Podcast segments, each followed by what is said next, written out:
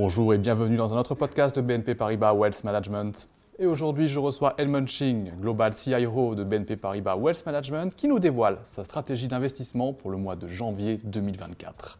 Bonjour Edmund. Bonjour Jérémy. Alors Edmund, ma première question, est-ce qu'une inflation plus faible signifie forcément une baisse des taux d'intérêt des banques centrales? Les taux d'inflation aux États-Unis et en Europe, ils ont descendu plus vite que prévu par le consensus ces derniers mois. Nous pensons que cette tendance baissière va se maintenir dans les prochains mois. Et dans ce cas-là, les banques centrales, la Réserve fédérale aux États-Unis et aussi la BCE en Europe vont tous les deux commencer à baisser leur taux directeur à partir de mai et juin de 2024. Donc oui, un taux d'inflation plus bas avec des taux directeurs des banques centrales plus bas aussi en 2024. D'accord, alors parlons des marchés actions. Après une fin d'année en force, ou très positive sur les marchés boursiers, est-ce qu'on peut s'attendre à la même chose en 2024 En 2023, nous avons vu plus 20% sur l'indice des marchés actions MSCI World en dollars américains, qui est une très belle performance. Nous attendons toujours une performance plutôt positive pour la plupart des marchés actions en 2024, menée par les taux d'intérêt plus bas, menée par euh, retour à la croissance économique en 2024 et aussi menée par les dividendes qui vont être versés en 2024 aussi.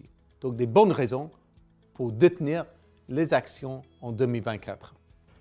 D'accord pour les marchés boursiers et euh, parlons maintenant des métaux précieux. L'or a augmenté de 13% en 2023. Est-ce qu'on peut s'attendre à ce que ce rallye se poursuive en 2024 Les trois moteurs pour le prix de l'or restent positifs à mon avis. Le premier moteur, les taux d'intérêt à long terme, sont en, baisse. Deuxième moteur, c'est le dollar américain aussi qui s'affaiblit contre le sterling, l'euro et le yen japonais, qui est plutôt une bonne chose pour le prix de l'or. Troisième moteur reste toujours les achats par les banques centrales partout dans le monde, notamment en Inde, en Chine, en Turquie. Donc pour ces trois raisons-là, nous attendons toujours que le prix de l'or remonte encore plus en 2024 et qui crée un nouveau pic qu'on n'a jamais vu au-dessus de 2040 dollars de l'once. Ok pour l'or. Et euh, d'un point de vue global, quelles sont nos quatre principales recommandations pour 2024 Tout d'abord, si on regarde les marchés obligataires, nous préférons les obligations souveraines des pays émergents, dominés par exemple par le Brésil et le Mexique. Nous, nous touchons toujours un rendement brut de plus de 6% avec ces obligations. On a vu déjà une performance positive en 2023 aux alentours de plus 12% pour ces obligations. Nous attendons toujours une performance positive en 2024. Deuxième et troisième, dans les marchés actions, nous, nous, préférons toujours les marchés actions en Amérique latine, notamment le Brésil et le Mexique. Ces marchés sont pas chers, la croissance économique reste euh, bien orientée et le taux directeur de ces deux pays doivent baisser encore plus en 2024.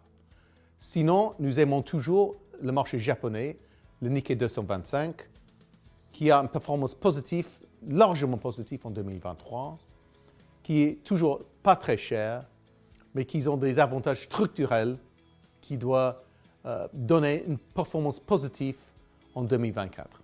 Et enfin, les métaux précieux dans les matières premières. Nous aimons toujours l'argent et l'or, et même les mines d'or, parce que nous pensons euh, de voir un moment positif dans les métaux précieux en 2024.